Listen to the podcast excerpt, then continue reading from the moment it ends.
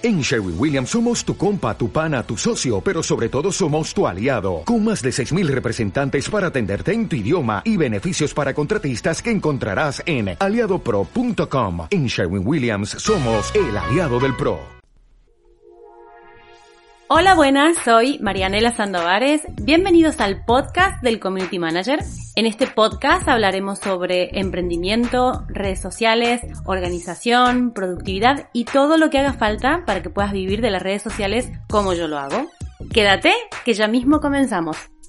Sí, comenzamos con este episodio donde vamos a hablar de estos seis meses. Te voy a contar y voy a reflexionar contigo.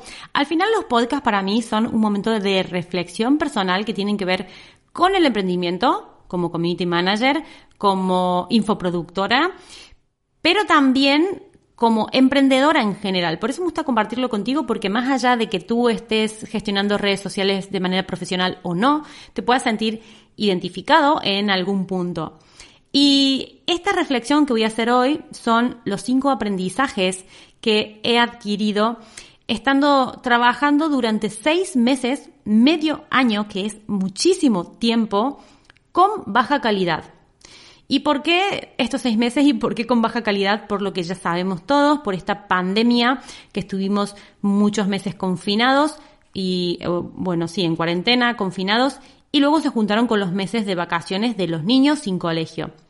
Ahora han empezado las clases, esperemos que duren y esperemos que podamos todos activarnos en nuestros trabajos. Hay personas muy afectadas a, nivel mundial con todo esto por sus trabajos y por el tema de la salud. Mucha gente ha perdido muchos, eh, se han perdido muchos familiares, esto es muy doloroso. Y bueno, eh, yo la verdad es que me siento un poco superficial, digamos, hablando de mis aprendizajes trabajando en baja calidad en comparación de otras personas que han perdido familiares, que han estado mal de salud, que han perdido el trabajo, que no tienen dinero, que no tienen recursos.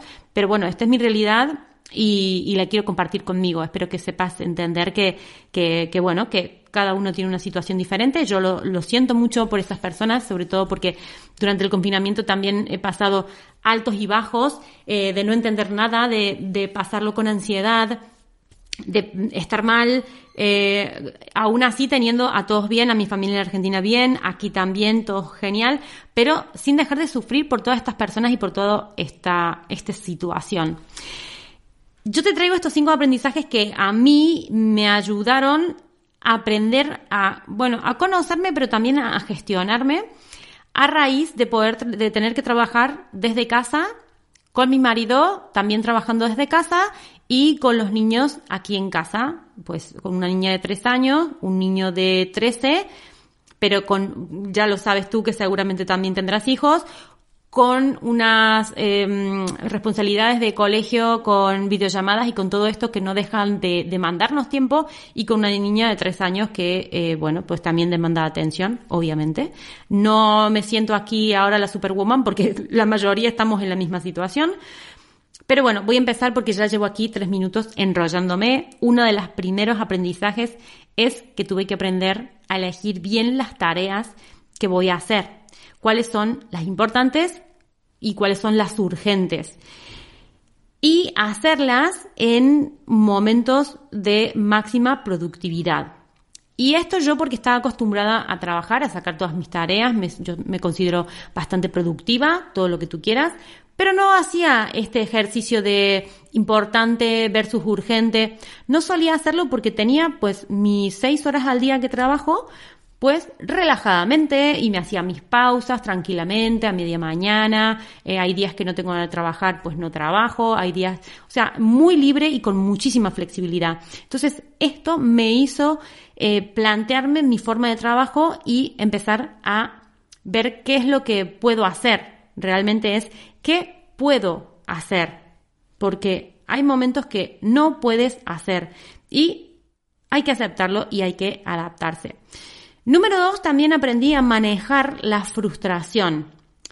Y esto parece una tontería, pero eh, como estoy acostumbrada pues a trabajar así libremente y tranquilamente, porque tampoco es que trabajo aquí desbordada siempre, pero el hecho de no llegar a todo lo que me propongo o de que se me acumulen tareas, a mí eso me generaba una frustración muy grande que no era, mm, no era justa, porque teníamos todos una situación especial y no podía, es que estaba siendo injusto conmigo misma, frustrarme por no llegar a realizar todas estas tareas que eh, en una situación normal las hubiese hecho en seis horas y que dos horas al día productivas no me daban. Entonces, también a manejar esa frustración he tenido que aprender a la fuerza.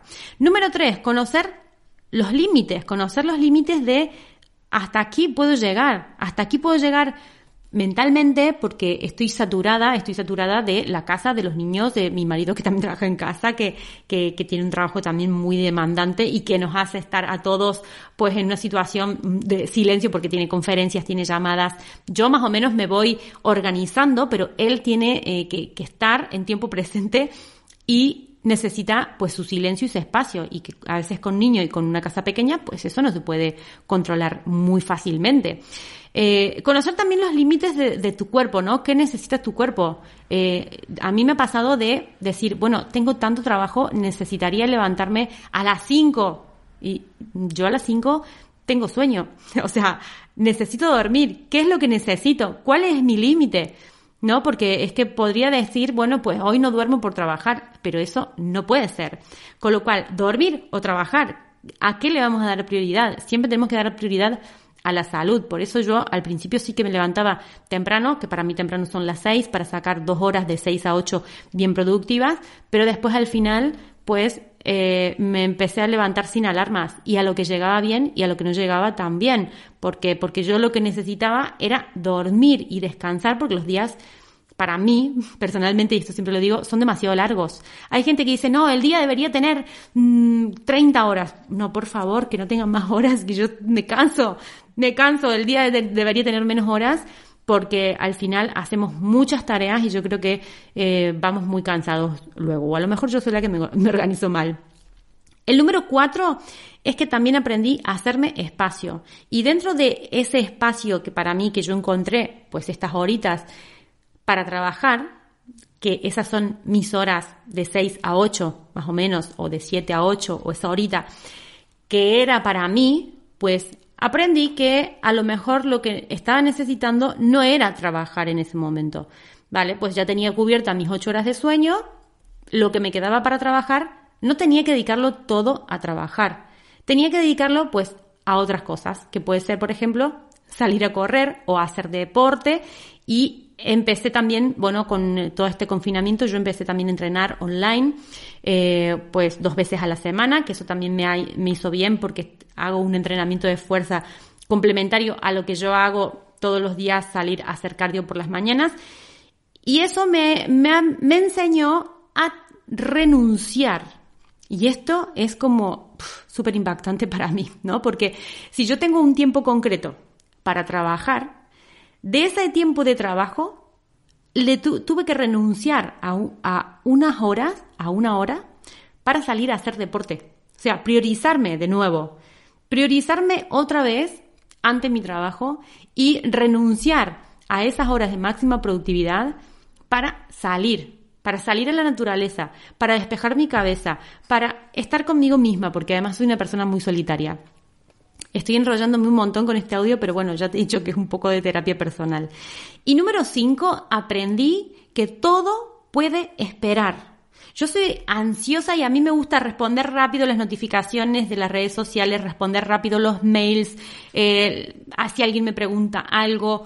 Me gusta responder. Primero, responder y después lo antes posible, porque cuando a mí me gusta preguntar algo, me gusta que me respondan rápido. Entonces, esa ansiedad que siempre tenía por hacer todo pam, pam, pam, rápido, rápido, responder a todo el mundo, pues tuve que cambiar también un poco. Y si mis mails eh, tenían, tienen que esperar 48 horas porque estamos en fin de semana, que esperen 48 horas. O que las notificaciones de las redes sociales tienen que esperar dos o tres días a ser atendidas para ser atendidas bien, pues que esperen dos o tres días a ser atendidas bien. Y esto es algo que yo no sabía hacer Y, también el hecho de pensar, bueno, es que no puedo eh, controlar esto. Bueno, a ver, espérate, esto es de vida o muerte ya al drama. Vamos a ir directamente al drama. ¿Esto es de vida o muerte? Pues no. ¿Va a pasar algo porque no le respondes a esa persona ya o en menos de mm, tres horas? Pues no, no va a pasar nada. Y además que esa persona te va a entender perfectamente porque estará en la misma situación que tú. Confinada, con los niños en casa, con mil tareas por en medio. Con lo cual para mí es importante pues estas cosas que he aprendido a elegir bien las tareas que voy a hacer, importante versus urgentes, a manejar la frustración, a conocer mis límites, a hacerme un espacio para mí. Y aprendí también por último y bueno, otras cosas más, aquí he resumido cinco, que todo puede esperar. Espero transmitirte esto de la mejor manera y que me cuentes tú también qué aprendiste en estos meses que en este caso han sido seis meses, medio año. El 2020 para mí ha, empezado, bueno, ha empezado, hemos estado em, todo esto empezó en marzo, estuvimos enero y febrero trabajando bien y a mediados de marzo pues ha pasado lo que ha pasado. Esperamos que, esperemos que termine de la mejor manera para todos, que podamos reactivar nuestra economía, que podamos eh, encontrar salud sobre todo y encontrar armonía para que todo esté bien y podamos seguir adelante con nuestros proyectos. Hasta aquí este video podcast. Muchas gracias por escucharme, por acompañarme, muchas gracias por estar y nos vamos viendo, nos vamos escuchando. Adiós.